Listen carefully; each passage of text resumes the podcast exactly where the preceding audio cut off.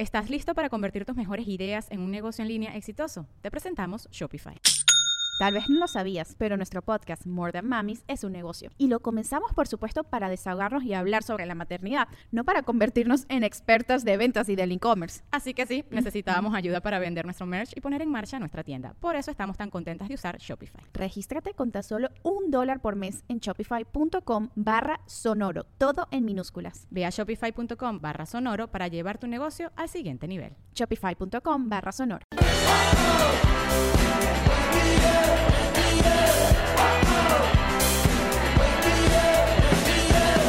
Nos reiremos de esto.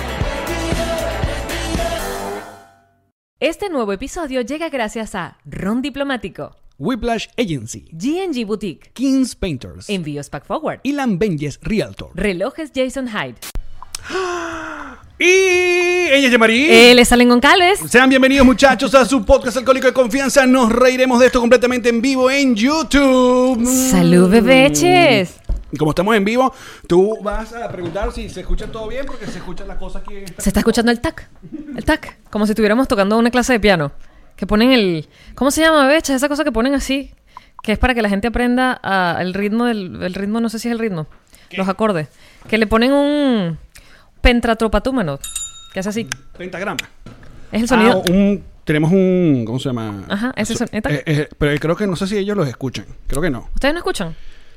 El- Igual, igual nunca me dijeron cómo se llama. ¿Por qué? Eso se llama metrónomo. ¿Es metrónomo? Sí. El- y metrónomo no, no es. Metrónomo, no. El metrónomo no es uno con lo que usa para transportarse. Eh, No, ese es el metro. Ah, y el metro no es esa moneda que quería el chavismo meter a nosotros. No, ese es el Petro. Y Petro no es el del lobo. No, ese es el Pedro. Y Pedro. Muy bien, así comienza. Gran programa. Muy bien. Ay, ay, ay.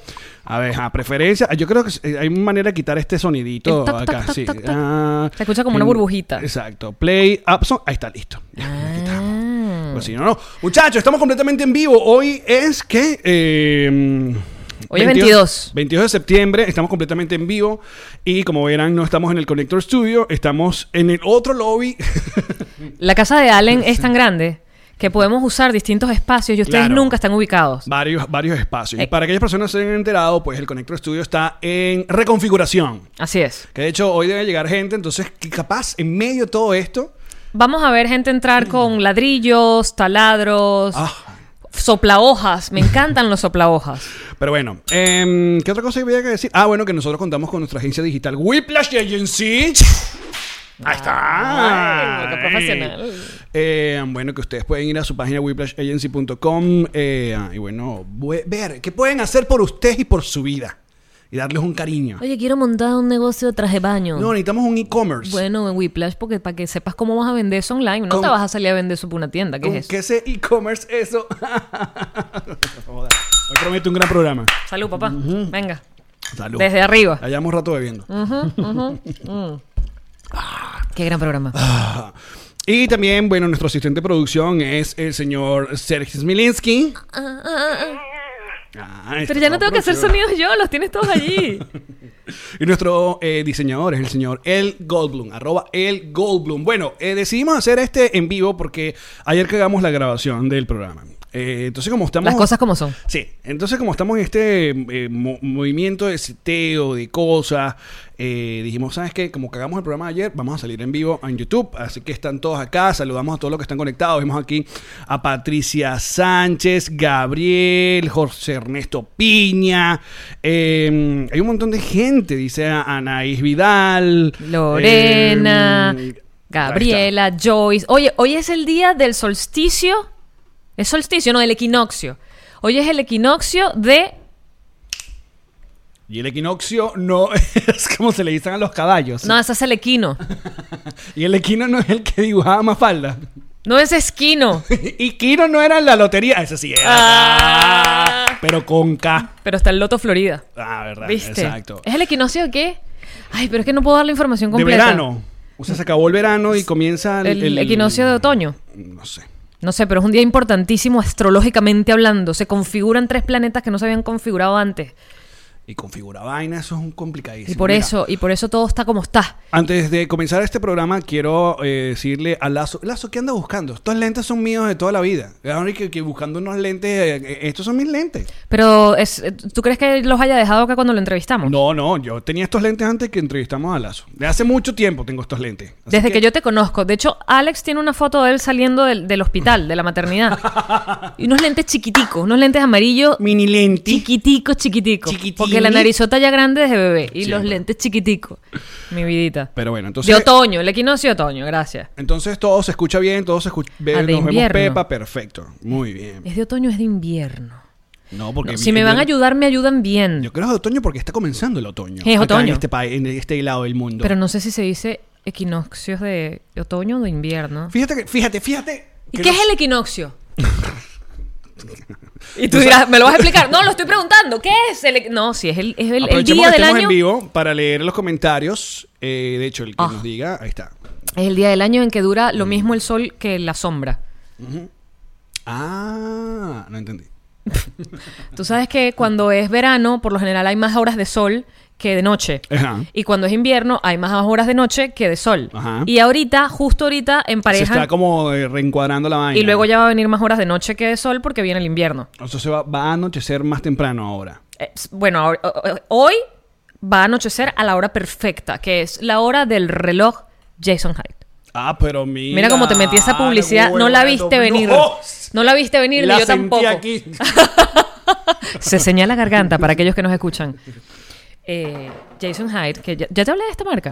Claro, aparecen nuestras mejores cuñas de, de- de todas las partes, pero sé que es- son unos relojes Mira, ecológicos. hoy estoy utilizando el modelo, el modelo Ay. como, ¿cómo se dice? Elegante, Qué bonito. fino, de acero. Mira, eh, es, es raro porque todo eso que acabas de explicar, el venezolano no está acostumbrado porque para nosotros, la única vez que se cambió el horario fue porque aquel le picó el culo de cambiarnos el horario. fue una locurita. Fue una locurita para que venga el otro tarado y no el que no hace falta, ¿no? ¿Cómo dice? no, no, vamos a tengo, rato, que no lo imito. Es que me da como ya. Ay, sí. Como cosita. Da caspita. Eh, porque el resto nosotros no, ¿qué sabemos? Aparte, ¿qué estaciones tenemos? Nosotros Aparte tenemos- del metro, no, más nada. Creo que es la primera vez que toco yo la campana, pero lo merecías. Mira, Estaciones del metro. Le hemos dicho que nos llegó Chandler Bean de los 80 en nuestro Funko Pop de hoy. Y llegó por ahí también Ross, pero hoy ahí aparece Chandler Bean. Qué Gracias. pavo. Qué paveo. Patroncitos. Mira, eh, Mira, estamos en vivo en YouTube, claro, Adalberto. Estamos en vivo. Es que no se lo pueden hoy, creer, Hoy sí estamos en vivo en YouTube. porque por lo general el- el pre- la premier está en vivo el chat. Entonces la gente empieza a preguntar, ¿pero estamos en vivo o no estamos en vivo? El chat está en vivo cuando es premier, pero ahorita estamos en O vivo sea, el todo. chat para los patroncitos. Mira, por ejemplo, ¿eh? acaba de llegar la gente de Kings Painter. Esa, Vamos a hacer- ¡Pasa! ¡Pasa! Entra. Entra, entra, entra. Estamos al Ahora, aire. pa- pasa por aquí y vas a saludar. Ay, no, mira esa Ay, cara como sí. que si se ganó un premio. sí, ponte tú a tus cosas, claro. Exacto. Como, Ah. como, como usualmente haces. Ajá. pues. claro. Ajá. Lo habitual. Y se cayó, págata. Mira, pero me gusta cómo estamos iluminados con esa puerta abierta. Déjala así. Déjamelo. Mira qué bonito. Mira que. Ay, luz abierta. ¿Qué digo? Mira, puerta abierta. Jan, me ha hecho el cuento de Maluma. ¿Qué, qué cuento tienes con Maluma? Ah, que tú estás en una playa que supuestamente te, pus- te taguearon que estás como en la misma playa que- de Sí, Maluma. Nos, descubrieron. Uno no puede poner selfie en la playa y él no puede poner su selfie en la playa porque, ah, dos más dos es cuatro. Esta gente está junta. Eh, pero no. Que yo sepa, tú no conoces a Maluma. Que yo sepa tampoco. Pero capaz que algún día lo vi y no sabía quién era él. Y con el pueblo de las mascarillas. Mira, yo que me cuesta, tú lo sabes, a mí me cuesta reconocer a la gente. Me cuesta reconocer gente que conozco. O sea, yo conozco a alguien y me saludan en un sitio donde no estoy esperando verlos. Ya que hace, hace, hace, Hace entrada. Ram, pam, pam, pam, pam, Para la gente Kings Painter pam, que va directo pam, al, pam, pam, pam, al pam. Connector Studio y, al- y van a pasar por aquí, se van a ver. Se te cayó el tirro. Ah, te lo recojo. Como la canción. Y me le pegan al tirro. Ángel voy a preguntar que si estamos en vivo, en vivo, yo, coño que sí, vale. Sí. Juan en vivo, vivo, vivo, vivo. Es que no quiero llevar, no quiero pasar por... No se sintió casi tu presencia, bebé. ¿Qué, qué están tomando? Siempre tomamos ron diplomático. Hoy ron blanco, bebés. Ron- Más, más suavecito para este ron clima. blanco porque Ballestero lo que nos manda es ron blanco. No, Oye, chico, nos manda ron también del, del marrón. ese se acaba rápido. Eh, mira, una gente que no se droga, ¿viste? No se droga y casi no hace bulla. no, tranquilo. No, hombre, vale. Estamos viendo este mo- movimiento que hace. A ver, exacto. Está pasando. Están pasando. ¿Qué es dando- eso? Son unos rodapiés. Los case. Lo que va en las puertas. Claro, porque ahí no se puede rodar pies en las puertas. No, ruedas las manos. Y siempre tienen las marcas marcadas en los, en las marcos de las puertas. Mira, antes de ir con este programa que en algún momento va a comenzar. Hay cosas que queremos anunciar. Primero, el programa de este jueves, que para los patroncitos es mañana miércoles, es nuestro especial musical. Ya ustedes saben que todos los meses ahora tenemos un programa musical. Esto nació de carambolas con nuestros amigos los Wizards. Ah, sí. Luego, el, mes pasado hicimos con nuestros queridos amigos de Vinilo Versus. Y este mes tocaba con O'Kills. Lamentablemente, por asuntos de, de disquera, no se puede. Pero para rescatar el mes de septiembre, nos reiremos de esto. Llega la gente de Anaquena. Muy bien. Anaquena. Entonces, el programa de ma- del jueves, vamos a tener nuestra acostumbrada a la era de huevonas con música de Anaquena. Así es. Va a estar Está muy, bueno. cool. El material que mandaron está muy, muy cool. No sé qué tan bueno nos va a quedar nosotros el episodio, pero la parte musical va a estar Pepa. Exacto. Y nosotros vamos a ver. Ahí vamos a ver. Y eh, ah, bueno, los patroncitos se han enterado de esto, pero aprovechamos que estamos hoy en YouTube. Que estamos a, primero, suscríbanse al canal. Estamos a punto de llegar a 70 mil suscriptores por fin. Por fin, por fin, por fin. 70 mil suscriptores. Ahí vamos. Ahí vamos. Muy bonito. Eh, que el mes de noviembre es nuestro mes aniversario. Así es. Vamos a cumplir dos años de este podcast. Dos años. ¿Tú puedes creerlo? Tú puedes creer. Allen, cuando estábamos haciendo esto, que si el día 1, 2, 3 o 4, Sí. 5, 6, 7, 8, 9, 10, 11 o 12. Hasta el mes pasado no pensábamos que íbamos a llegar a dos años. Dos años. Sí, esta es una, una de mis relaciones más duraderas. luego de Karen. Entonces, ¿qué? Mentiroso, con Verónica. ¿Cuánto, cuánto hiciste el programa No, con sí Verónica? tuve tiempo. Montón con de años. sí tuve. Entonces, pero- pero dije una de mis relaciones. Está bien, pero yo, yo quiero ser la más. Exacto.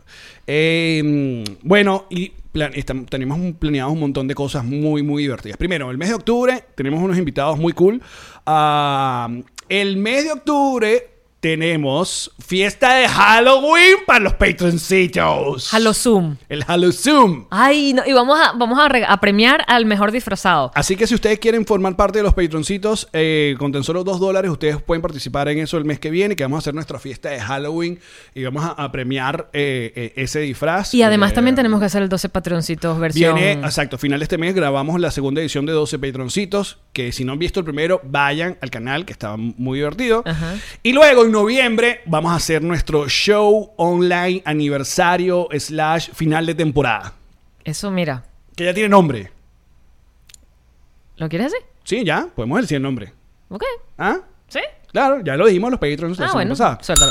El show se va a llamar Nos reiremos del fin del mundo. Qué barbaridad. Increíble. Así es. Mira, bájale un poquito los audífonos que están muy altos. Tu voz me penetra muy fuerte en mi canal auditivo. Y siento que me voy a... Ah, ahora te quedo bajito, pero está mejor. Me iba a dar como migraña.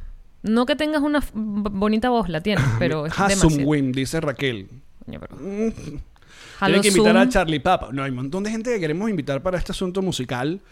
Eh, dice Ángel que si nos vamos a disfrazar. Claro, que nos vamos a disfrazar. Nos disfrazamos el año pasado. ¿Sí? De, de- Ah, de tú de mí y yo de ti. Exacto. Qué gran disfraz. Sí, pero creo que este año nos toca. Hay que cambiar. Sugiérannos disfraces. Mm. Que- de qué nos quer- querrían ver disfrazados. Yo, por ejemplo, tenía pensado. Batman. eh, eh, no. eh, a ver, a ver. Esto es una discusión que se da siempre todos los años cuando llega en la época de Halloween. Porque eh, hay una gente muy puritana que dice que si no es de monstruos o de muertos, no se disfraza. Claro, porque es el día de los muertos vivientes. Entonces Exacto. tiene que ser sangre. Sangre, muerto, Zombie. asesino, zombie, Ajá. Drácula, vaina. Hay otra gente que, y siempre lo he defendido, sobre todo esta parte del mundo. A nosotros, en Venezuela, nos inventaron la fiesta de carnaval. Y en carnaval es cuando uno se disfrazaba. A nosotros. De hecho, el Halloween es con, con años que ha agarrado medio fuerza en Venezuela. Pero antes yo no. Los carnavales, niño- ¿no? No, no. ¿Era en Tú te disfrazabas en carnaval. Claro. En cambio, esta gente solo se disfraza en Halloween. Aquí no Ellos no existe el tienen carnaval. carnaval, no. Entonces, claro, ¿qué excusas tienes para de vestirte de enfermera putica? Exactamente. De, de, de, qué sé yo, de Mario Bros. y vaina. Nada más tienes ese. Halloween. Entonces la gente aprovecha de disfrazarse de lo que le daba la gana de disfrazarse, no nada más de muerto. Que el año pasado uno de los disfraces más populares fue el de la, el de la jueza Ruth Bader Exacto. Ginsburg. Que falleció la semana pasada. Que sí, que además que era brutal verla, niñitas chiquiticas disfrazadas de una jueza de la Corte Suprema, como que wow. Adalberto, eso ya pasó el, el año pasado. Jan de, ah, no, Jan de Karen y yo de Ilan. Coño, te tendríamos que rapar la cabeza, bebé. ¿Estás Disfrázate dispuesto? de Chandler Bing de los 80. No, yo quería di- disfrazarme de, de Forrest Gump. Es demasiado fácil. Por eso, también. Así que ahorita ya, pero con otra camisa. No, chica, pero eso lleva un, un corte, lleva un traje. Ah, lleva ¿Y tú una- quieres una- hacerte el cortecito militar ese? Eh, sí, El cortecito cadete. puede ser. Eh, um, pero vamos a ver. Digan, digan, mándenos idea de qué nos podíamos disfrazar. Claro, Forrest Gump, ya todo el mundo lo está diciendo. Claro. Obvio. Disfrazarme de Forrest Gump sería un palazo. Sí. Harley Quinn y el Joker. Oye, que en estos días he estado viendo las películas de Harley Quinn y no, no me las vacilo. Las películas de Harley Quinn. Tiene como dos. No, ella salió en Su- Suicide Squad. Ajá. Y, Y en la de otra. Harley Quinn, esa es la que estaba viendo. La que, la que echa el cuento de que ella era la novia del guasón. Ajá. Ah, sí. O sea, entiendo. A mí me divirtió, pero no es una vaina que, ay, tengo que verla otra vez. No, pero es que no me divirtió ni siquiera como No, a mí me sí puede me divirtió. divertir Deadpool. Es que intentó tener como un swingcito Deadpool. Mm, Pero quedó como. mm, me dio coraje. Ah. Porque yo quiero mi película de niñas, niñas, ¿cómo se dice? Malvadas, eh, de, de cómics malvadas, pero que sea que tú digas, wow, la quiero, ¿sabes? Me encantó ese personaje. Mira. De una de las eh, Kardashians. Mierda, voy a tener que comprar almohadas para todas las partes de mi cuerpo. o sea, voy a tener que meterme en todos lados. Mira, antes de ir del tema del día de hoy, eh, bueno, am- ambos vimos por fin este documental que todo el mundo dice hay que ver porque en- entra en la categoría tienes que ver. Y es corto, es un documental de un solo episodio. Que es este documental que Netflix nos pone en la cara para que veamos, que es el de el El dilema de social la- dilemma. Exacto, el dilema de las redes sociales. Y eh, que trata sobre un montón de ex trabajadores, creadores y gente que colaboró en el inicio de todos estos monstruos como el Google. inicio del like, el inicio Sí, del el creador del corazón. like. O sea, el que, el que se inventó la forma que además cuando hagas un corazón, haga blup. o sea, todas esa- esas cositas visuales que hacen que te recompense una cosa tan sencilla como una vaina virtual. Entonces, eh, el documental va de toda esta gente que alguna vez ayudó a crear este tipo de algoritmos, eh, y- y Plataformas. plataformas, desde Google, Twitter, Uber, eh, Pinterest, etcétera, etcétera, Facebook, obviamente, y que nos cuentan cómo básicamente hacían y, y el, una cosa que se creó para compartir o para eh, conectar a gente, luego poco a poco con el tiempo se fue convirtiendo en esta, esta epidemia o este virus que at- ataca a la sociedad, ¿no? Y que nos mantiene a todos, incluyéndonos obviamente en zombies y del, del celular, de las redes sociales, de cómo las redes sociales y a través de, de bueno, de, de gente que aprovecha los algoritmos, te van cambiando tu manera de pensar y te van como, mm, ¿sabes? O según tu manera de te van pensar, influyendo. te van bombardeando con Exacto. productos e información que quieres consumir cada vez más para que compres, porque al final todo se trata de o comprar o mirar mucho algo y la, y la vista, la cantidad de tiempo que duras mirando algo se traduce en dinero también. Y que nos recuerdan que nosotros dejamos de ser, eh, nos- bueno, nos llaman usuarios, esa, esa frase me, me Sí. impactó, de que las únicas dos, eh, ¿cómo se llama? Industrias que llaman usuarios o consumidores son los de la droga y las redes sociales. Es verdad. Eh, Todos los demás son otra cosa. No, mentira, porque el chavismo empezó a llamarle a usuarios a los- también a los televidentes. ¿Te acuerdas? Pero es el chavismo. usuarios. Claro. O sea, estás, estás comparando. Siempre hemos hablado que es otra cosa, es otro mundo, es otra. Bueno, entonces, el, aquí nos, sobre todo tú y yo que conocemos y vemos, nos recuerdan un montón de cosas que un poco ya... Ok, boomer. Ya sabíamos. Sí, a ver, la gente está que, ajá, descubrieron el, el agua tibia, Sí, sí, descubrieron, no, no descubrieron nada. Lo que pasa es que esta gente, primero es gente que tiene una importancia, o sea, son personas que crearon lo que conocemos. Entonces no es cualquier psicólogo, que perdón porque no estoy diciendo cualquier, pero no es un psicólogo o un sociólogo hablando del tema, sino es gente que se dedicó desde adentro a hacer las plataformas tal y como las conocemos hoy en día. Pero no es nada más ese el tema, sino que pone en, en, en- en la palestra, en la, la mesa, una conversación que con la pandemia también se ha fortalecido, que es que estamos más tiempo de manera digital. Ahora incluso trabajar para muchos trabajos donde antes tenías que ir hasta la oficina se convirtió en algo digital. Claro, pero el- yo creo que el, el- el gran asunto de, de todo el documental y lo peligroso es ver cómo gente inescrupulosa... No sé allí si la palabra es inescrupulosa. No, no, no, pero claro, pero si estas plataformas utilizan los fake news, todos estos grupos de, de cosas, sobre todo esa parte cuando empezaron a hablar de que si no nos ponemos de acuerdo en algo que es verdad, estamos muy jodidos en el mundo. Ajá, allí ¿no? va. Entonces se alimentan, claro, la- Facebook hace plata de grupos en Facebook que- de los terraplanistas, ¿no? Y grupos de Facebook de la gente que no cree en el, en el, En el holocausto. Grupos de Facebook. Entonces tú dices, coño, van alimentando esta vaina y se va dividiendo toda la población en un lugar, eh, discutiendo vainas y como que no hay que discutir, marico. Eso pasó y eso es verdad. Exacto. Hay una claro, cosa que tiene que ver con ciencia y otra cosa que tiene que ver con opinión. Ajá. O sea, lo que estás diciendo son ejemplos perfectos. O sea, o ciencia o hechos históricos. Estás hablando del holocausto. Esos son hechos históricos documentados, registrados por suerte.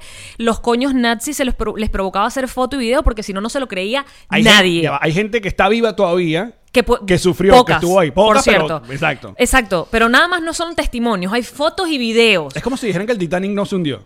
Correcto. Hay una población mundial completa que desapareció de la faz de la Tierra y se sabe cómo fue. Esos son hechos históricos. La historia no la puedes cambiar porque no te provoca creerlo, porque eso es un invento mediático. Eso existió. Eh, la Tierra es redonda, existe de forma redonda. Que antes hayan habido discusiones que si es re- redonda, no, que si es chata. ok. Una discusión que quedó en Cristóbal Colón. Gracias. Estamos O hablando de sea- 1400. Ya- 1400, o sea, ya fue. Luego de Cristóbal Colón, y que no, ¿saben que Sí. Es redonda. No, no, es plana, porque yo sigo caminando y yo nunca me caigo. Sí, huevón. Porque en efecto es redonda, por eso nunca te caes, no llegas al final de ella. Entonces, esas son cosas que existen, esas no son opiniones, esa es ciencia, esos son hechos, eso es historia, y eso tiene que permanecer. O sea, no es que ahora yo, mi opinión es que no existe, no, tu opinión puede ser una cosa, pero eso es. Ahora luego está el tema también de las opiniones, y por eso es que es tan delicado el tema de las redes sociales, porque hablan mucho de, lo conversaba en estos días eh, precisamente con mis compañeritas de Encuatro, eh, estábamos hablando de... Ajá, en cuatro. Estamos hablando de cuando salió el periódico. El periódico hacía lo que le daba la gana y se reguló. Es decir, se regulaba que eh, la publicidad se entendía como publicidad, las noticias se entendían como noticias, había un periodismo detrás de aquello. Sí, en ciertos casos. Déjame, déjame seguir. Ok. La radio se reguló. ¿Por qué se reguló? ¿Te acuerdas del caso de este Orwell que dijo que venían los extraterrestres, no sé qué, y la Claro. gente salió a la calle a matarse? Que leyó George en- en Orwell. vivo el fin del mundo. Exactamente. Y, y- y, eh, eh, la gen- lo leyó como si estuviera pasando un locutor en la radio. Claro, y para esa época la gente no entendió el peo y pensaba Porque que él nunca verdad. dijo que era un cuento. Él empezó a, con- a narrar cómo estaban llegando los extraterrestres a la Tierra y la gente salía a la calle tipo, se acabó el mundo, nos vamos a morir. Mira, Gregory, que la Tierra es plana. Pues ya que se me fue. ¿Qué dice? La Tierra es plana porque se llama planeta. Si no fuera redondeta, ok, bloqueeme. Mira, cuando Alex falte, te quiero a ti en este elenco. Qué gran comentario. Ajá, entonces. y que es esférica, no es redonda. Ok, ok, Karen. A Karen, pero por, por las... No, pues se llama Karen de verdad. ¿Oh, sí? Oh, my God. Ajá. Eh, Entonces te cuenta. En la- el- pasó este caso de la radio específicamente. La radio tuvo que regularse. O sea, tú no te podías poner a contar un cuento sin explicar que lo que tú ibas a hacer era contar un cuento. Eh, la televisión, lo mismo. O sea, En- tienes que tener cierto grado de responsabilidad con lo Y que tú- regulaciones. con tú estás emitiendo. Y regulaciones. En caso de la televisión, que es o sea, otro en la de los casos que televisión hablan. no va a salir un canal completo a darte información sobre cómo la Tierra es plana, el holocausto no existió porque no puede. Porque no puede ir en contra de la realidad. Ahora, en las redes sociales sería censura o regulación. Y si regulan, ¿quién regula? ¿Quién va a ser el ente regulador de esa vaina? Que eso es una de las cosas que escribe nuestro niño Mark Zuckerberg. Que Exacto. bueno, que dice, bueno, pero es que yo no, yo, ¿cómo yo voy a decir eh, entonces que, que el cloro ese que recomendó el mismo presidente de los Estados Unidos eh, funciona o no Claro, funciona? yo a Mark el- Zuckerberg le creería cualquier vaina si él permitiera, como permite todo, que hubiesen pezones en Instagram porque son una parte del cuerpo igualita a la que tienen los hombres, pero crece. Eso es todo. Y hay hombres que les crece. Ok. Eh, entonces está la parte de la regulación y de la opinión. Ya que me quedé con la que le Hay hombres que tienen, hay hombres que tienen senos Ah, yo pensé el pezón que sigue creciendo. Yo, No, porque el pezón de la mujer y si el del seno- hombre es idéntico. Si el seno crece, Lo que es es que El- el, el de la mujer viene con tetas detrás más gorditas y el de ustedes viene más planito. pero hay sus hombres con sus téticas, pues. Ajá, a eso iba. Ok. You complete me. Entonces, Entonces, llama intensa. Considerando. Claro, está el tema de la regulación y la opinión, eh, que además está todo este, eh, eh, la, pandemia, chamo, la pandemia ha hecho... Bueno, porque hay más gente sin, sin, eh, que no está ocupada, hay más gente que le ha caído encima. Entonces, ¿qué pasa? Eso es una de, los de las cosas que vayan y vean el documental. Porque la otra cosa es que cuando uno ve un documental, eh, coño, uno tiene que primero procesarlo y ver, quedarse con lo que uno piensa que sí es verdad, otras cosas que no, ¿no? Eh, siempre es bueno lo que, la, que- la palabra que siempre decimos acá, que siempre es bueno... Contexto. No, no contexto. Esa es la palabra que siempre decimos que es Pero la otra, hay otra que siempre pensamos, que uno tiene que... El cunilingüe. Nosotras Se puede ser serio en este programa. no se puede. ¿Cuál es la otra cosa que decimos? Ay, se me va, es que con este... Pero el- dame, el dam- rom- dame contexto. Cuando uno pone en duda las cosas. Cuestionar. Exacto. Siempre decimos que es bueno cuestionar. Siempre es bueno Claro, siempre es bueno cuestionar todo. Ey, yo no vine a esos programas. ¿Es bueno cuestionar? Eras tú, Daniela Dilla, como Era Daniela probar. ella como... Entonces, eh, a todo esto, lo que hay que pararle bolas a lo que dice esta gente, sí. Igual hay cosas. A mí, yo me quedo, por ejemplo, con la última parte del documental, donde esta gente que no solamente ayudó, sino que muchos de ellos son creadores de cosas que consumimos el día de hoy, nos recomiendan hacer. Y de hecho, me, me, me sentí orgulloso de que par de cosas ya la hago de hace rato. A ver, Yo no tengo las notificaciones activadas de nada. es verdad. No tengo nada activado en las notificaciones. Y ellos dicen, no notifiques, no pongan notificaciones, porque qué bolas como ellos dicen que el, el- el algoritmo, que en este caso en este documental está representado por, por tres actores, que creo que eso me pareció un medio chiste. A mí también. No Me falta. pareció innecesario. Sí, porque hay parte del documental que es recreada, es como una como mini película. Como son actorcito. A ver, Ay, llegó o- el timbre de la mansión. ¡Adelante! ¡Está abierto! Es Amazon. Pasa- tranquilo que estamos en vivo. Es que estamos, estamos en reconfiguración, muchachos, Adelante. del estudio. Adelante. Pase adelante. ¿Puedes conseguir a los Kings Painter ahí arriba, por favor? Pasa, por favor. Bienvenido. Ahí está, la casa de Alex. ¿Ah, tú vienes para el estudio o, o allá arriba? No, todavía no. La casa de Alex Pero es sube, demasiado sube grande, y- muchacho. ahora con Orángel que está arriba. Es lo que les digo. Exacto. Están en la, la ma- norte, la oeste. Goncalves. Sí. Sí, ajá, eso. Bestia. Ok. Mira, Otro amigo Marco, gracias. no, nada de quitar la campanita de nos reiremos de esto. No sé quién lo escribió, pero no, señor. No. Respétame la cara, que estoy aquí. Estoy en vivo. Eh, ajá, ¿qué más cumples? ¿Sabes qué? Me- obviamente vimos este documental, la familia completa, suegro, suegra y Karen. Entonces, claro, cuando hablan del tiempo del screen, que te- el celular te lo dice, ¿no? ¿Cuánto tiempo has pasado al día? vaina, Tú sabes que ha sido bonito, que Karen me lleva una hora a mí. ¿Qué? ¡A mí! ¿Qué? Y se quedó, fue ¿Dónde mira, está mi Karen? Yo le voy a explicar, yo le voy a explicar a mi negrita la razón de ese resultado. El documental se llama El dilema de las redes sociales o... El de Social Dilemma. Dilemma, exacto. Ajá, yo sé por qué es eso que te salió menos Está horas. en, está en Netflix, muchachos. Sé por qué te salieron menos horas en tu celular. ¿Por qué? Porque te la pasas en la computadora también. te la pasas en la computadora. Es verdad, pero cállate. Es verdad. Sí, pero no te voy a decir nada. Tú eres mi amigo. Tú eres mi amigo. Mira, otra cosa importante que pasa, que porque esto no nada más lo está discutiendo, evidentemente. Mira, Alex, tengo tres hombres en nuestro cuarto. A ver, por mostrarlo aquí. Lo escribe Karen. Alex, tengo tres hombres en nuestro cuarto. ¡Ey! Con cariño, por lo menos. Iba a decir un comentario horrible. Me la dejan bien. Mentira, pone después. No es mentira, los hemos visto subir. Los hemos visto subir. ¿A quién engañas? Mira, esta discusión se está hablando en todas partes, en la, en la NPR, que sí, yo escucho la radio pública, que me encanta. Ah, la NPR. Lo han estado hablando mucho Es y... como nosotros somos los NRDA. DA. NRDA, ya. Exacto. Eh, estaban hablando de, por ejemplo, comparando los medios de comunicación con las redes sociales. Cuando el, si, si tú el, el tiempo que le das y lo que necesitas de consumirlos. Si tú, por ejemplo, leías el periódico, que hay muchas fotos que dicen, eh, hacen como, no sé si lo has visto, el meme donde está la gente en el metro con el celular y eh, donde hay un tren y todo el mundo tiene el periódico abierto. Y que es lo mismo. Ok, lo que pasaba con el periódico es que tú abrías el periódico, leías el periódico y el periódico terminaba. La información, el entretenimiento, las caricaturas se terminaban. Exacto. Tú no es que el periódico le hacías así.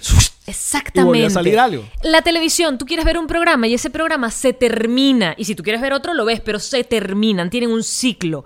El, eh, eh, la radio tiene programas que se terminan. El celular, cada vez que tú refrescas, Hay más. y la palabra que usaban en la NPR es bottleness, no tiene límites. No tiene límites. La información no tiene límites. El entretenimiento no tiene límites. Y lo que dicen- Y se empareja con el FOMO, Fear of Missing Out. Claro. de que te estás perdiendo de algo. Cuando, me pasa contigo, Alex. A mí me pasa contigo. O sea, yo todo el tiempo estoy como mierda. ¿En qué está Alex? Porque sé que va a venir al podcast y me va a decir, ¿supiste de lo que están hablando fulano y ¿Supiste fulano? que Lazo está buscando estos lentes hace rato y no y yo, sabemos por qué? no, no sabía, Porque me Alex. tiene, me tiene hasta acá Lazo. Porque Lazo, Lazo es Mira, mira, yo, yo ya saqué el porcentaje de Lazo. Lazo es 30% canciones, 70% eh, intriga. o sea, Lazo acaba de sacar una canción ahorita y ahora lanzó otra intriga. ¿Hasta cuándo? Lazo, marico. Qué grande, pero vamos a copiar la fórmula. lo esa es la mejor. fórmula. Esa es la fórmula de Lazo. 30% canción, 70% intriga. Uy, qué verga, ya basta, ya. Video cortico que te deja con ganas de más. Sí, marica. El- el- literalmente el video salió que si la semana pasada. Es verdad, es verdad. Y ya tiene una, otra vaina, otra fecha. Yo, coño, va- Yo creo que podemos copiarlo. verga. Ya que lo dame descubriste. dame un respiro. El algoritmo de Lazo. El algoritmo de Lazo. Hay que copiarlo. Para estudiarlo, vamos a. Ah, no, está bien, las cositas por hacer. Algoritmo de Lazo. Entonces, no noto nada, es un garabato. Lo que te estaba diciendo es que la sensación, el FOMO, el, el- el miedo de perderte información, el miedo de perder- estarte perdiendo algo, el tema de eh, las noticias, básicamente nos hacen a- adictos sociales a las redes sociales. O Claro. sea, eres un adicto constante a mantenerte informado, saber lo que están haciendo tus amigos, porque esa es otra. ¿Viste que me... o, o te hablan directo? No, porque me quedó buenísimo. ¿Qué cosa? Ah, ¿no viste mis historias? O lo conté en el podcast. Yo no lo hago. Eso ya lo conté en el podcast. Yo no lo hago. Pero sí hay gente que. No, pero lo dije en mis historias. Mira, Y que, hay- Marica, ah, pero ah, me lo puedes contar en la cara, te estoy hablando. Dame un segundo, cada Alberto, y que ustedes no canten. ¿Tú no has visto las mejores cuñas de, de este programa? Pero de verdad, estamos en vivo, respétanos la cara. Vale, por favor. Respétanos. Nosotros cantamos. La Ahora. solución al algoritmo de Lazo. Joyce, grande. Miren, lo que te decía es que a mí lo que me llama la atención, es verdad, con, re- con respecto a lo que tú dices de refrescar y que siempre hay más, es que ellos lo eh, comparan con la eh, con el casino, con la, las Las maquinitas. la máquina. Trum, Porque tú siempre estás esperando que Ganarte ocurra algo. algo, un like, que sea eh, Una noticia que te noticia, gusta. Exacto. Y coño, me van a disculpar todos ustedes, teenagers, los cuatro que ven este programa, pero siempre digo que medio fue una bendición que gente como tú y yo y la mayoría de la gente que consume nuestro podcast, que las redes sociales les llegó ya Grandes. creciditos. O sea, literalmente Facebook yo me llegó con 26 años. weón. Sí. Ya unos 26 años, uno, sobre todo en Twitter, si, si vamos a nuestro primero, estoy capaz, decimos algunas estupideces o algunos chistes muy malos, capaz de, de la misma semana pasada. Pero yo de verdad me imagino a ese Allen con Calvin de 15 años con De 10, de con- 11. Con ese pedito nada más de, de buscar el like, ¿no? De, de, eh, que lo representa muy bien también el documental, de que una niña monta una foto, no le gusta como porque tiene apenas dos likes, monta otra foto con un filtro, se mejora toda, aparece un montón de sus amiguitas, le dicen qué bonita y aparece una sola huevona que le habla de las orejas, e inmediatamente esa niña empieza Pero a pausala, porque la- estás hablando de, dos, de, dos, de dos críticas en, en- en la misma. Una, te conviertes en una que no eres tú y tienes más likes. Te pones mucho filtro, te abres más los ojos, te pones la boca más, más gordita y entonces eres más bonita que tu propia versión, más bonita según los criterios de Instagram, y entonces vas a recibir más likes. Y seguidamente, una, un comentario negativo mata todos los comentarios positivos. ¿Qué nos pasa? A Total, todos. Absolutamente. O sea, nos pasa a todos. Nosotros podemos tener La- un programa maravilloso y tenemos un coñazo de, de comentarios divinos y aparece un tarado y nos dice cuánta vaina y estoy que Te quedas lleno de odio. lleno de odio. Y la, la tasa de, de suicidios entre jóvenes está muchísimo más elevada precisamente porque, y eso lo he oído, por eso te digo, esto no es nuevo, no descubrieron el agua tibia, lo han hablado muchísimo. No estábamos preparados como sociedad a que miles, cientos, millones de personas te hablaran, te comentaran y opinaran sobre nada sobre ti. Exacto. Sino tu aldea, tu tribu, la gente de tu familia comentaba. tu urbanización. tu- lo máximo. Lo máximo. ¿Qué tanto te veías? Tu edificio. Exactamente. Donde tú vivías, comentaban de ti esas personas que tú conocías o no conocías, pero eran un grupo mínimo. Y además esa información a lo mejor ni te llegaba. O sea, si estaban chismeando de ti, ni te llegaba de pronto el chisme. En cambio ahora, lo que la gente opina de ti, no solamente te lo van a manifestar, te va a llegar directamente y te va a llegar por cientos de miles, que además uno quiere que sean cientos de miles. Claro. Y es como, pero es gente que No, y la- el- hay otro. ay, ¿Esa gente quiere qué? No, y hay gente que no necesariamente existe. Hay mucho troll, que son Claro. cuentas falsas, que lo que quieren es joder. Y la otra es ese um, esa droguita de que cuando, sobre todo mucha gente que se vuelve viral por cualquier cosa, ¿no? Un video que, que cuando no quiso, un meme, se volvió un meme sin querer. Entonces, claro, tú dices, ¿ahora qué hago para mantener la atención de esta gente? ¿Qué vuelvo a hacer, no? Eh, en nuestro caso, nosotros hacemos contenido y obviamente si nosotros hacemos un programa que le gustó mucho a la gente, decimos, ok, ¿cómo hacer? La verdad es que ya no ni tratamos y eso es lo que ha pasado. Nos reiremos que... Que bueno, Y de ahí su éxito. exacto. La contundencia de su éxito. Lo cierto es que recomendamos que vayan a ver el, el- el- este documental está en Netflix. Y que se hagan preguntas. Al final, Cuestiónense Las redes sociales- usan ustedes, qué red social pueden salir de ellos. O sea, ¿por qué están ahí en esa red social solamente por presión social y no porque te guste o porque realmente la utilices? es que todas te gustan, te conviertes en adictos a ellas. Otra cosa que decían, Claro, pero no ¿de sé si esto en el documental o en el NPR, Prescindir, ¿cuál puedes a prescindir? diferencia del periódico que se acaba, a diferencia del programa de televisión y la radio que se acaban, cuando tú querías consumir cualquiera de estas tres cosas o usar cualquiera de estas tres cosas, tenías que tenerlas, ir hasta el televisor o ir a prender una radio. En el caso del teléfono, nunca está, a, eso creo que lo decían en la NPR, nunca tenemos el teléfono a una distancia que no alcance el brazo. Es decir, fíjate, yo estoy aquí en la mesa, mi teléfono está en la mesa. Si yo No, estuviera en el está, baño, mío está la de cámara hoy. Solo porque está de cámara. Si no lo tuvieras, aquí. Estás en el baño, tu teléfono está cerca de ti en el baño. Estás en la cama, tu teléfono está cerca de ti en la cama. Entonces, no solamente es infinito, sino la accesibilidad se convierte o te convir- nos convertimos en adictos a esto. O sea, es como un cigarro. una droga. Tienes que tenerlo Claro. cerca porque se te llega a quedar y tú no sales o se te devuelve para la casa. Sí. Uno se devuelve por un teléfono. Sí, sí, sí, es muy, es muy loco. Y para terminar ya el temita, lo último que dice es que obviamente la, la gente que hace publicidad en redes sociales, esas grandes compañías, buscan en las redes sociales no por la red social, sino por nosotros. Nosotros somos lo, el producto. Nosotros somos el producto. Somos la Matrix, somos eh, esa escena de Matrix donde todos los humanos son pilitas. Y que te enchufa acá. Somos nosotros. Y esa vaina, da- esa sí me da mucho miedo. Porque está pasando. Pero lo dijo Matrix. ¿Hace cuántos años ya tiene esa película? 99. Ahí está. Y lo decía Matrix. El mismo año que comenzó el chavismo, imagínense ustedes. ¿Casualidad? No. A ver. Cambiando el tema, niñas. Nosotros, eh, nuestra cuenta en Twitter que deberían también seguir, que es arroba nos reiremos. Hicimos un, un- ¿cómo se llama? Eh, Una encuesta. No, Una propuesta. jugamos Una premisa. a la imaginación. Le preguntamos a todos nuestros queridos compatriotas, todos nuestros amigos venezolanos, estén o no estén en Venezuela. Venezolanas. Venezolanos. Exacto. O sea, que- ah, Carlos Andrés acabo de hacer. Mm, Venezolanas. ah, Venezolanos. Venezolanos. Sí, exacto. Colombianos todos. Ese era un chiste de Emilio que- o de Callito, no recuerdo. Em, hicimos este, este ejercicio, ¿no? De ser Venezuela un país normal. Ni, ni siquiera dijimos de súper De primer mundo. primer mundo. No, no. Normal. Un país normal. País normal, o sea, sin chavismo. País donde, bueno, tenga sus cositas. Como toda Latinoamérica. Haya cierto grado de inflación, pero no la hiper mega inflación, que haya sus servicios, que haya sus peditos, pero lo normal. No esta locura y esta, como ya definimos acá, esta matriusca de desgracia que es Venezuela. Actual. Pero imagínense por un segundo. Cierren los ojos los que nos están escuchando en vivo, porque estamos en vivo en YouTube. ¿Son qué? La 1 y 16 de, de- de este ah, 22 de septiembre. Entonces, la pregunta que hicimos fue, acá está en Twitter, pusimos, de, ser Venezuela una, un país normal y te dijeran que tenías que, ¿cómo se llama? Vivir en otra ciudad diferente a la tuya, ¿cuál sería y por qué? Desarrolle su, respuesta. Y, oye, hemos quedado, primero, eh, tripeamos mucho que la interacción que tuvo este, esta pregunta, ¿no? Y luego quedamos medio sorprendidos porque creo que hay, dijimos ayer, tres o cuatro ciudades que... Importantes, que, sí. que- que se, se disputan. Des- destacaron. Total. La primera, Margarita. No, por ejemplo, aquí la primera que dice eh, Mora- Morena Luna dice Margarita de increíblemente.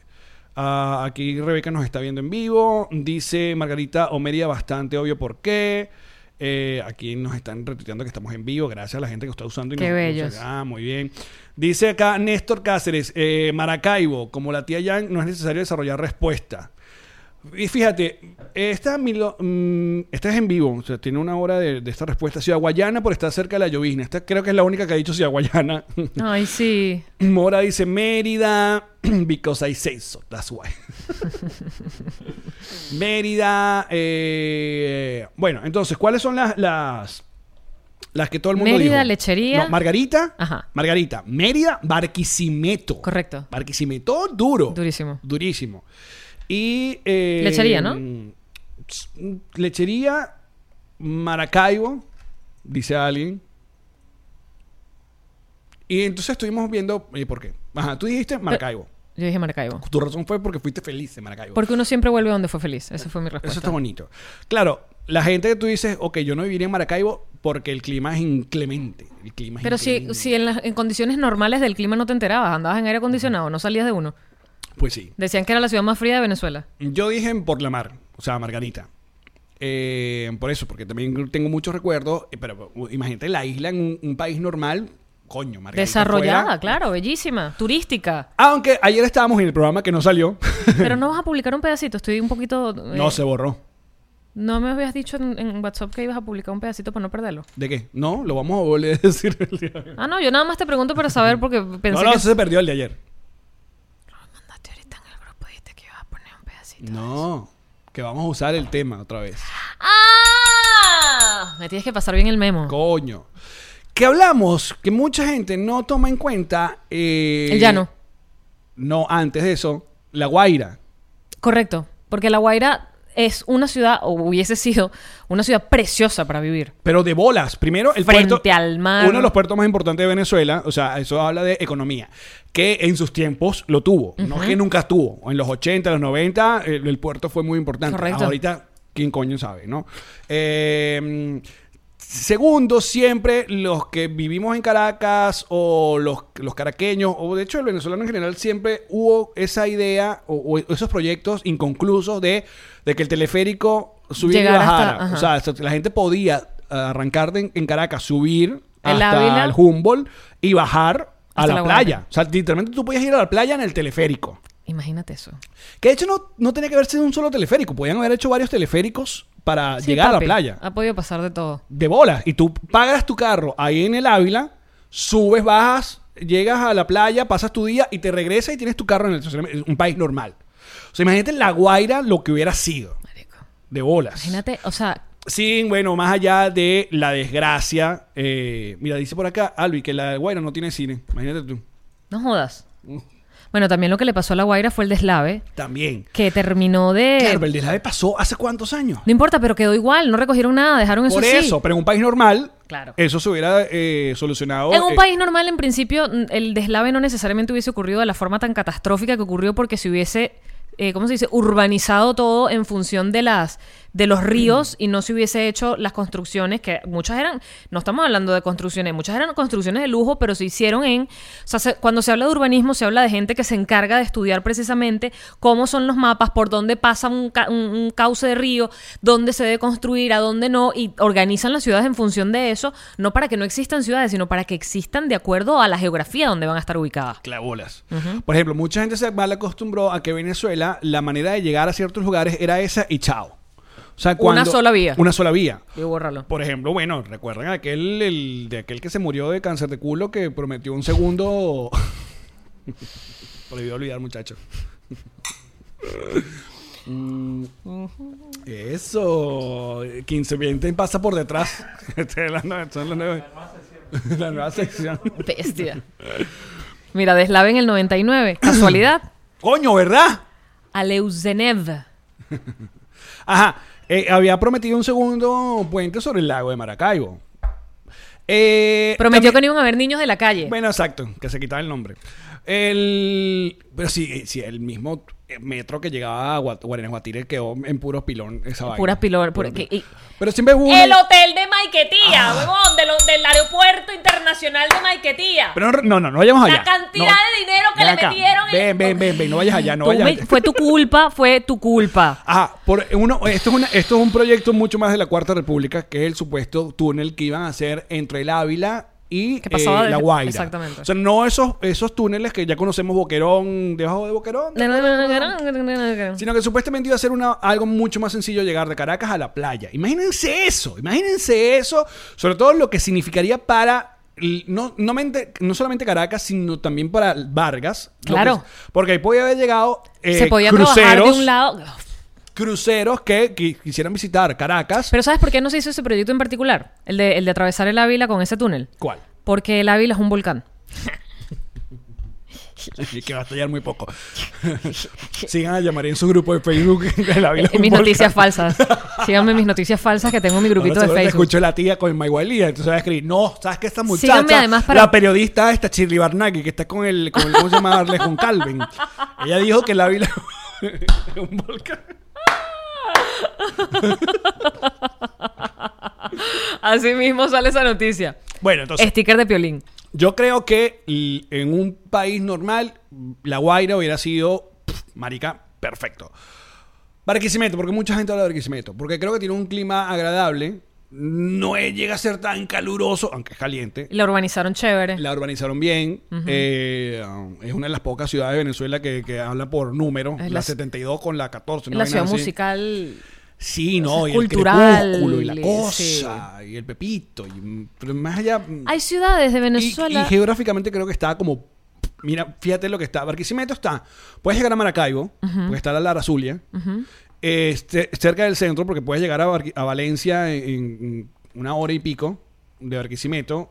Eh, también Falcón, o sea, está cerca. estás, estás Tucacas. más cerquita de todo, dices tú. No, estás, estás ahí, no cerca, pero estás como un buen point. No estás tan alejado como el llano. Que el, el peo del llano, que nadie nombra el llano, es por eso. Primero que capaz, nos lo dijimos, tiene que ver con mucho la audiencia de nosotros. Que nos consume, claro. Que capaz no, no, no es tan llanera. ¿Qué puede ser? Porque el llano tiene su encanto. Ah, pues. Si estuviera desarrollado. si mi querer es el monte. Dice, Barquisimeto está demasiado centralizado. Es perfecta, dice. Ajá. Mm. Ay, la gente de Barquisimeto es chévere, dice es Conchi. verdad. Conocemos mucho guaro chévere. Mucho, es verdad. Eh, Adalberto habla de Guárico. Ajá, pero ¿qué parte de Guárico? ¿Estamos hablando de San Juan de los Morros nada más? ¿O estás hablando de Calabozo? ¿O estás hablando de qué? Porque también depende de qué es lo que tiene cada ciudad para desarrollar y para vivir. Porque ese es el peor, para vivir. Porque tú hablaste de, eh, como uno Margarito no siempre sueña de vivir del turismo. No, yo te hablé los de los Roques. Yo te dije que cuando yo conocí los Roques quedé profunda y absolutamente enamorada. Dije, este es el lugar más hermoso que han visto mis ojos. Me fui de vacaciones sola a los Roques, me pagué mi viaje sola porque quería estar en los Roques.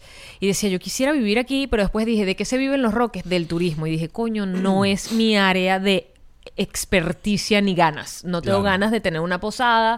O sea, no es lo que me gusta. Entonces dije, mm, no, podría vivir en los Roques porque tendría que vivir del turismo. Pero la otra que yo he dicho de la isla, incluyendo Margarita, es que uno siempre depende del sistema de transporte. Porque, bueno, para, para, Ah, para hacer otras isla. cosas tienes que volver o siempre en un ferry o en un avión. Depende de todo. Depende de eso. Sí. En cambio, gente como Puerto La Cruz, Lechería, el mismo Pu- Puerto Cabello o Punto Fijo, serían lugares, si quieres vivir en la costa, Bellos. que desarrollados serían Bellos. Pepa. Bellos. Pepa, Pepa.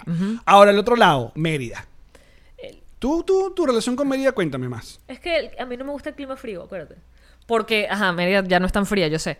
Pero no, no me gusta el clima frío y además, con muchísimo respeto siempre, y sobre todo porque voy a hablar de la gente de Mérida, son más respetuosos. Son personas como mucho más eh, distantes, más hablan Bueno, de hablan la ciudad de los caballeros. Claro, hablan de usted, ¿sabes? Son muy respetuosos y por eso yo me tiro más y me inclino hacia el otro lado, que es Maracaibo, que es una mamarrachada, una joda, una abrazadera, una tocadera. Más alegría, pues. Porque soy, esa es mi personalidad. Mi Claro. personalidad es más así. O sea, a mí, me, a mí me hace sentir incómoda que me hablen de usted. Claro. Yo sé que lo hacen por respeto, pero yo no quiero que me respeten. Porque el ejercicio no es cuál es el que te gusta, sino, no, imagínate que esta es la ciudad ideal de Venezuela. Y en medio de este ejercicio nos dimos cuenta que hay mucha gente que lamentablemente no conoce Venezuela.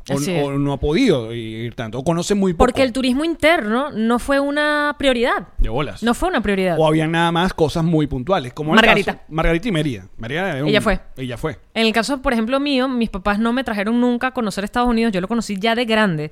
Mis papás hacíamos puro turismo interno. Íbamos a los Medanos de Coro, íbamos a Mérida, íbamos a eh, Puerto La Cruz, íbamos a... eh, bueno, fíjate, turísticamente nunca fui a Maracaibo. Cuando fui a Maracaibo ya fui de grande con, con trabajo. Claro, la mayoría, yo también. La mayoría de las veces que yo conocí Venezuela fue por trabajo. Por que uno aprovechaba a turistear algo chévere.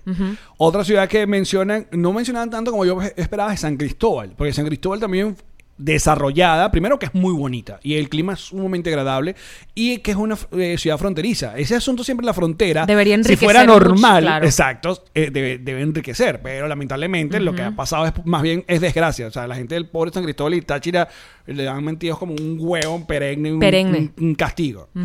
A ver, Puerto Ordaz es otra ciudad que medio Porque mencionan. lo dijimos, la idea sería vivir en una ciudad que no fuese la tuya. Si regresaras a vivir en una ciudad que no es la tuya. Porque evidentemente yo soy caraqueña y adoro Caracas. O sea, claro, mí- imagínense de hecho también pensar en una Caracas, ya, que ya lo hablamos, en una situación normal. Primero, Caracas es el lugar donde más museos hay, o había. Ujú. Salas de teatro. Teatro era una ciudad que culturalmente, obviamente, por ser la capital, siempre fue, eh, tuvo muchas más cosas que nosotros coño, eh, esperábamos que con el pasar del tiempo se fuera descentralizando las cosas. Claro, porque no es justo para el interior del país. Adelante, adelante. Ay, mira, esta gente trabajadora. Ah, lentico para que le vean los Deja la puerta blancos. abierta que nos queda bello. Los pantalones blancos para que se te vean más nalguitas.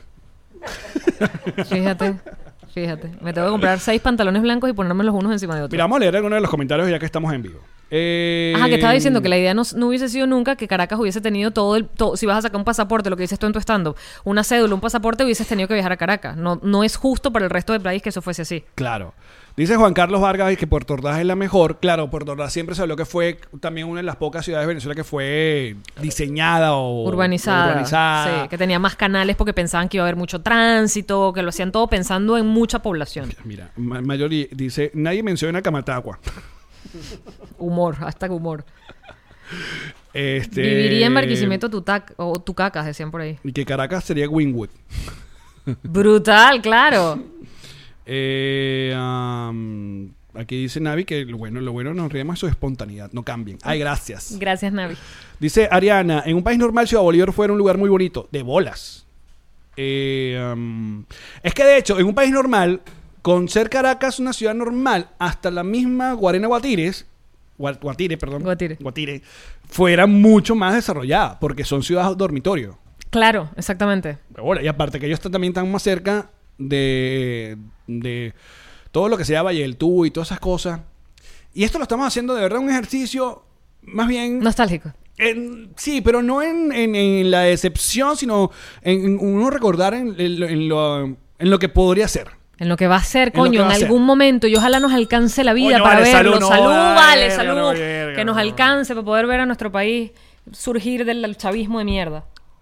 Me gusta como la gente de San Cristóbal dicen por acá. Nadie menciona Guatire, te lo acaba de mencionar Reila García. Guatire. Acarigua sería tipo Texas, dice Francis. Mira, bueno, no hemos hablado de Puerto La Cruz y, y lechería, obviamente. Eh, que lechería, ya de por sí lechería es increíble. To- aún todavía es medio burbujita. eh, porque bueno, hay, hay unas casas Absolut, absurdas. sí. Es súper, lo más parecido Era como Miami. un Beverly Hills Total. loquillo. Imagínense que fuera normal. Porque eso, el, el ejercicio es eso, que fuera normal, incluyendo Maracay. Bueno, y eso va ayudando a otras ciudades que no son de- desarrolladas o pueblos como, por ejemplo, bueno, la ciudad de la Victoria o eh, lo- todo lo que va en la autopista. Lo que iba a ser en el, eh, eh, esa idea de tener un tren que, coño, me voy- yo voy para Valencia y me voy en un tren. Es que cuando dices además- Valencia es otra ciudad que hubiera sido Claro. muy Es buena. que cuando hablas de un país normal, también estás hablando de un país normal que tenía el potencial petrolero que nosotros teníamos con la poquísima población y territorio. Somos un país muy pequeñito, con muchísimo petróleo. Y que se hubiese, incluso con los, los políticos de siempre robando lo que robaban, De hubiese bola. dado chance a que eh, fuésemos lo que ya éramos en los años 60. Éramos la, la, la Dubai de Latinoamérica, ¿sabes? Bueno, la Dubai de ahora de Latinoamérica, ¿sabes? Éramos un- una Arabia Saudita, o sea, una vaina eh, muy, muy rica para un país tan pequeñito. De bola. Mira, yo, yo recuerdo, y volviendo a Maracaibo, que tú lo nombraste, yo recuerdo que cuando yo visitaba Maracaibo en años, no hace mucho, pero era entre el 2010, 2011, 2012, y recuerdo la movida hipster que había en Maracaibo, porque mucha gente siempre agarra Maracaibo y la lleva hacia la gaita, la, la bebedera, el, el- el estereotipo. Y Maracaibo es mucho más, si no, mira Sacha Fitness. Que no está nada mal la gaita y esa gente. Eso, eso es otra parte, lo hace mucho más pintoresco y mucho más divertido. Pero hay un montón de diseñadores que salieron de Maracaibo. eh, diseñadores sumamente cool, cantantes. O sea, el- era una, es, sigue siendo una ciudad muy cultural. Que imagínate que, bueno, con, lo- con los coñazos que le ha dado esta dictadura, verga, mucha gente ha, ha escapado, de hecho, de, de Maracaibo para vivir en un lugar donde haya luz mediodía. por lo Más menos. veces a la semana que en el resto. Exacto. Qué doloroso. Pero sí, también Maracaibo tiene otro de los aeropuertos. Todo, todo hubiera sido mucho, mucho más cool. Entonces, la invitación es que ustedes en los comentarios pongan ahí cuál hubiera sido su ciudad ideal en una Venezuela normal. Olvídense y no mencionen. Dejando la de ustedes donde, donde, de donde son. Exacto. Que en mi caso yo dejé Caracas, que es de donde soy. Yo dejé Maracay. Exacto. Hashtag Maracay. Pero tú, ajá, si pudieras incluir tu ciudad, tu ciudad, ¿volverías a Maracay? Mm, sí, porque Maracay también tiene esa cercanía, porque ah, eh, tengo a la capital a unos, en un buen tiempo de carretera, si una carretera, una autopista buena, tengo- lo tuviera a 40 minutos. Es buena acotación. Para empezar, si necesito ir a la capital o hacer cosas o irme. Eh, pero coño, Maracay tiene esa bondad de también la costa. Creo que es una, una ciudad un poco más calu- calurosa para mi, mi gusto. A mí me gusta una ciudad un poco más... Bueno, vivo en Miami, ¿por qué coño? Claro, pero es que aquí hay aire acondicionado en todos lados, lo que te decía de. Maracaibo. Sí. Y en un país petrolero normal como Venezuela, al ritmo que venía, no habría razón para que no tuviéramos aire acondicionado en todos lados a toda hora. Mira aquí, Alex menciona la velada de Santa Lucía en Maracaibo. Lo acabo de hacer, Carola. Deberíamos irnos todas del Tamacuro, ya se confirma su existencia, dice Emperatriz. Ok. Aquí dice por aquí Mérida, eh, Punta de Mata, todo el mundo está bien, todos tenemos Hay, todo. hay una cosa que yo no sé, de verdad, yo me acuerdo una vez que leí a Alejandro Sanz hablando del tema de, voy a usar la palabra patriotismo, pero no estoy segura que es patriotismo, de cómo, mm, esto es muy, ay, muy hippie, ojalá no hubiesen fronteras porque somos ciudadanos de la tierra, ¿sabes? Y deberíamos poder andar de un lugar a Sí, otro. muy, y, muy manuchao. Ajá, ese- ese- eso, gracias, izquierdosa, yo sé. La progre, pero ajá. Eh, pero más allá de eso, la parte eh, que de alguna forma se te, se te une a las emociones con la tierra donde naces, yo no sé exactamente cómo ocurre, o sea, yo no sé si, si es una vaina que se lo oyes a tus papás y a ti se te pega, o sea, pero para mí, por ejemplo, Caracas, que es mi ciudad, es sanadora. O sea, yo recuerdo que cuando yo fui a hacerme la, la reconstrucción de prótesis que se me explotó en Puerto Rico, que yo estaba en probablemente el peor momento de mi vida o el segundo peor momento de mi vida. Cuando llegué a Caracas, simplemente pisar Caracas a mí me curó, ¿sabes? Fue como, como y yo sabía que eran unos días, yo sabía que era mi, mi, operación y mi posoperatorio breve. Porque es tu casa. Es raro. Es raro. Porque es tu casa. Igual me pasó yo estando en Maracay cuando tuve que ir con la emergencia de mi papá. Eh, Era una ciudad sumamente descuidada. Había muchas cosas que, eh, que yo había disfrutado que ya no existen. Hasta la misma gente que ya no hay. Sin embargo, verga, es mi casa. Y es, es- esa sensación es jodida. Claro, uno, uno se mueve porque uno quiere progresar y uno quiere tener otras, otras cosas. Tú te moviste de aquella Caracas porque, verga, en aquella Caracas no podías tener una opción de hacer, por ejemplo, un live como este sin ningún tipo de problema. Para empezar, com- para comenzar, porque hemos visto ¿Cómo compañeros es que que, siguen decía haciendo... Lilo con- y Stitch? Osana. Ojana. Osana en la iglesia, en la misa. Mm. Osana. Yo estuve cerca. Que entre Osana y Ojana, Eh, estuve cerca. sí, está bien. También debe ser algún lugar de sushi. For sure. Ojana. Ojana. Sushi a, a tu altura. Mira, Mira, la gente habla de higuerote. Higuerote, claro. mi papá tenía una casita en Higuerote. Mm. Mi suegro también tiene casa en higuerote. Y entonces era la casita de la playa. Claro. Em, creo que lo que más odió, y lo hablábamos en el live de ayer, creo que lo que más, más, más, más, más, más, más odió fue el tema de la inseguridad. O sea, no poder disfrutar tus espacios, abandonar los sitios que hubieses podido caminar, disfrutar, ¿sabes? Estas ferias que se hacían al aire libre en diciembre, me acuerdo que se hacían unas ferias increíbles, la gente vendía vainas en la calle, caminar, ¿te acuerdas? ¿Cómo se llamó este experimento que se hacía en Chacao? Que se, que, Ya por el medio de la calle. por el medio de la calle. Y era toda una experiencia insólita, simplemente porque uno estaba en la noche caminando por la calle, ¿te La acuerdas? ciudad, exacto, claro. Era caminar la ciudad de a, noche. a tu banda favorita, viendo artistas Comiendo en la vivo. calle, ¿sabes? Era como... Y ahora, claro, sobre todo si emigraron, probablemente esto suena como, ah, normal, pero era extraordinario. Y era simplemente porque nos fuimos encerrando, nos fuimos ocultando. Ahora tengo que vivir en un sitio con rejas, ahora solamente mm, hago vida nocturna en casa de mis amigos, ¿sabes? Porque te ibas guardando por miedo. Y creo que eso fue lo que más odió, esa sensación de temerle a tu hogar, esa sensación de que tu hogar te hace daño. Pues sí. Mm. Entonces las personas que ya no están en Venezuela y disfrutan en cierta medida de esas cosas, vayan y háganlo. En la medida de lo posible, yo sé que estamos en medio de una pandemia todavía, pero hay mucha gente que por desgano, hasta a veces porque obviamente no tienes plata y cuando uno no tiene plata no tiene ganas de salir porque uno piensa que va a gastar siempre. Pero hay muchas cosas que uno puede hacer en- al aire libre que, que valen la pena y que a uno se le olvidan que pueden hacer. Hay mucha gente que vive en ciudades realmente increíbles para caminar. Cosa que nosotros no tenemos a veces. Aquí no. Y sobre todo el clima. Sobre todo porque también vivimos en los suburbios, en la Miami. Pero, pero, bueno, pero yo en aventura camino full. eh, o sea, camino, no, no a hacer cosas, pero camino con Pichu, Claro. ¿sabes? Monto bicicleta, es una zona súper verde. Pero lo que dices tú, sobre todo si emigraron, hay ciudades, la mayoría, hay- las ciudades por lo general inventan actividades gratuitas. Solamente que hay que buscarlas, hay que googlearlas, pero inventan conciertos al aire libre, actividades de teatro al aire libre y no, no pagas. Y son súper cool y son familiares y puedes hacerlas y simplemente es echar una manta en la, en la grama y quedarte allí. Y unos besos divinos y una cosa. Uf, y, te saquen, bebé. y que te saquen las espinillas. Ah. Uy, nada más romántico que eso, chamo. No dar por sentada las pequeñas pendejadas, ¿eh? Miren, gracias a casi los 2.000 personas que están viendo esto en vivo el día de hoy, muchachos, muchísimas gracias. Si no se han suscrito al canal, coño, vayan y háganlo, que estamos a punto de llegar a 70.000.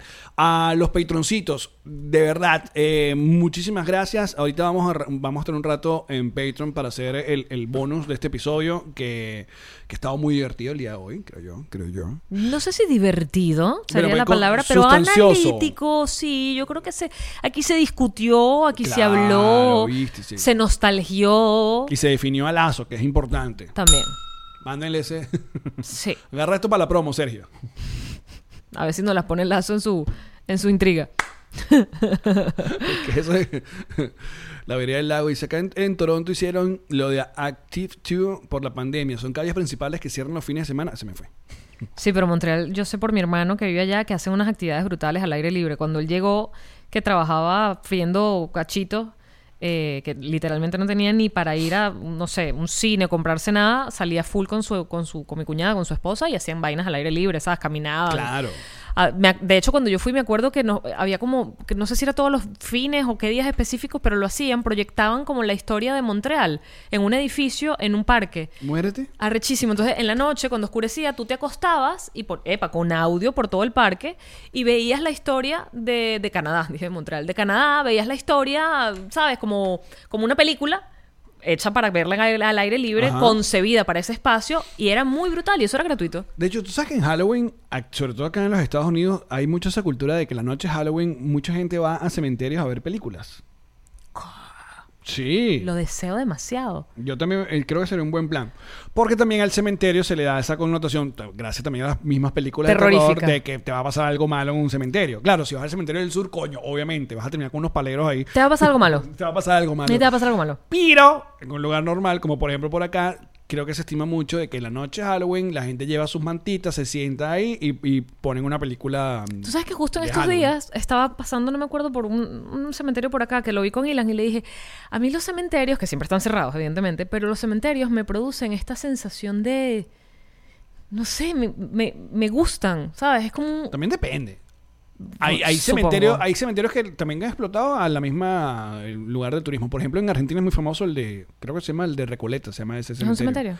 Claro, porque es uno de estos cementerios que tienen mucho mausoleo, Mucha mucho, lápida. mucha lápida y, y no hay casas, eh, ¿sabes? De gente de la época. Entonces, claro, tenían todas estas vainas gigantes para meterse el... Ahí creo que está Evita, de hecho, en, ¿Ah, ese, sí? en ese cementerio, si no me equivoco. Es muy arrecho. O sea, si te pones a pensar, es el lugar donde reposan los cuerpos de mucha gente. Bueno, muchachos, muchísimas gracias por habernos acompañado este día. Ya lo saben, en noviembre, nuestro segundo aniversario, pilas, porque vamos a anunciar cuándo pueden comprar las entradas para este show online eh, que vamos a tener, que se llama Nos Reiremos del Fin del Mundo. Es un show que estamos preparando con mucho cariño para todos ustedes, así que activos ahí, activos. Eso va a quedar bebeches. Va a quedar bello, bello. Y nosotros vamos a estar un rato, así que todos los patroncitos activos que ya vamos para allá, ya vamos a pasar el link para hacer el bonus.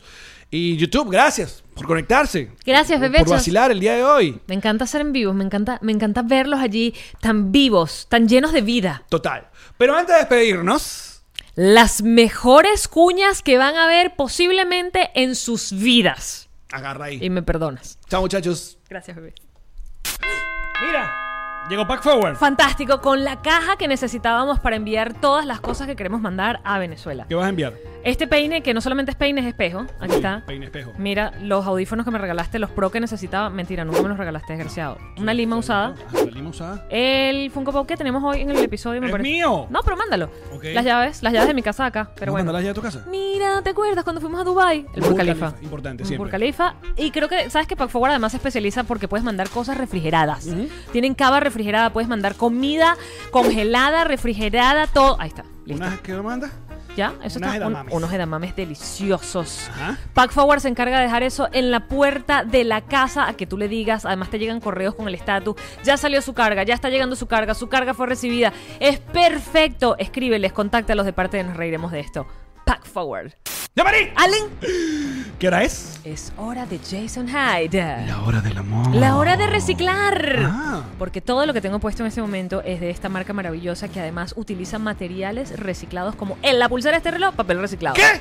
Esto que parecen joyas semipreciosas, plástico ¡No! Esto que te voy a entregar, que parece que te lo estoy regalando, pero realmente es solamente para mostrarlo en la publicidad, es un reloj cuya pulsera está hecha de botellas recicladas del océano. Y da la hora. Y me siento mucho mejor conmigo mismo. Jason Hyde, no time to waste. Puñito. ¡Llamarí! Allen, ¿Sabías tú que el ron diplomático es el único ron que cura el coronavirus? ¿qué? Cuéntame más. No, no es así, es Ah. mentira, es falso, por si acaso. Pero cómo divierte y cómo Ay, alegra la cuarentena. ¿Qué sería de la cuarentena sin un ron diplomático? ¿Mm? ¿Cómo hago yo sin el ron diplomático? ah? ¿Cómo hago yo sin el ron diplomático? ¿Cómo hago yo sin ti? Ay, ¿cómo hace la gente? Ah, es que ¿dónde lo consigo? ¿Que Porque no quiero salir de mi casa, no quiero que me lo dejen en la puerta. Drizzly.com. Drizzly.com. Ven acá en pantalla. Porque hay que, esto hay que sobrellevarlo de alguna manera. Hay que hacerlo. Ron diplomático, redescubre el ron. Descubre diplomático.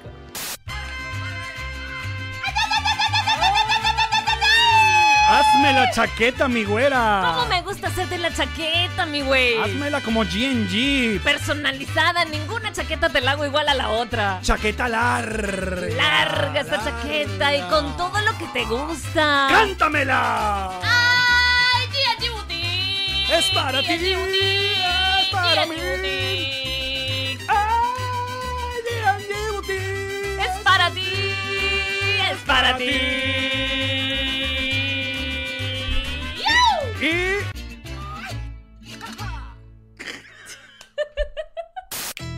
Yamari, Allen, ¿estás lista para mojarte la brocha, mi reina? toda completa, hasta en el balde, papá. Que llegaron los King Painters. Ay, divino con todos los colores, que a mí Estos me son gustan. Los King Painters. Ay, divino con el tirro, pégamelo, sácamelo. Ah. Los King Painters. Ay, por favor, pónmelo del color que me gusta, rojo. King Painters. Ay, papá, esta gente no se droga de verdad. King Painter. Sabor. En toda Miami, claro que sí. Llámalo, de parte, nos reiremos esto. Llámalo ya, Pipo. Ah, Y tú también, Mima. sabor. Yo, yo, yo, yo. El Realtor. De Miami. Llévatelo. El que quiere comprarte la casa, el que quiere alquilar el apartamento. Y si tienes algo, te lo lleva y la te lo lleva y la papá. Aprovecha el momento. El mercado está más barato. Pídele que te venda, te alquile, te compre, Ilan es el Realtor, papá. Coche El Realtor, papá. divino. Tu Realtor, papá. Venga hasta abajo si no te mama el culo. El Realtor, papá. Papá, papá. Esta fue una producción de Connector Media House.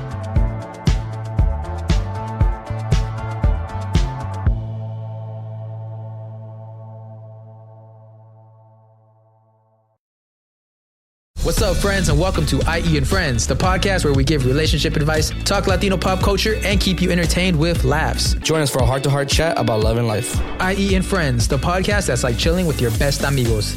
IE and Friends is available wherever you listen to podcasts. ¿Estás listo para convertir tus mejores ideas en un negocio en línea exitoso? Te presentamos Shopify. Tal vez no lo sabías, pero nuestro podcast More Than Mamis es un negocio y lo empezamos por supuesto para desahogarnos y hablar sobre la maternidad, no para convertirnos en expertas de ventas y del e-commerce. Así que sí, necesitábamos ayuda para vender nuestro merch y poner en marcha nuestra tienda. ¿Y cómo suena con Shopify? Llegó otra venta. Shopify es la plataforma de comercio que está revolucionando millones de negocios en todo el mundo. Ya seas un emprendedor desde tu casa o desde donde sea, Shopify es la única herramienta que necesitas para iniciar, administrar y hacer crecer tu negocio sin dificultades. Con Shopify puedo gestionar pedidos, envíos y pagos desde cualquier lugar, brindándote toda la información y estadísticas de tus ventas al detalle. Regístrate para un periodo de prueba con tan solo un dólar al mes en shopify.com barra sonoro, todo en minúsculas. Minúsculas. Ve a shopify.com barra sonoro para llevar tu negocio al siguiente nivel. Shopify.com barra sonoro.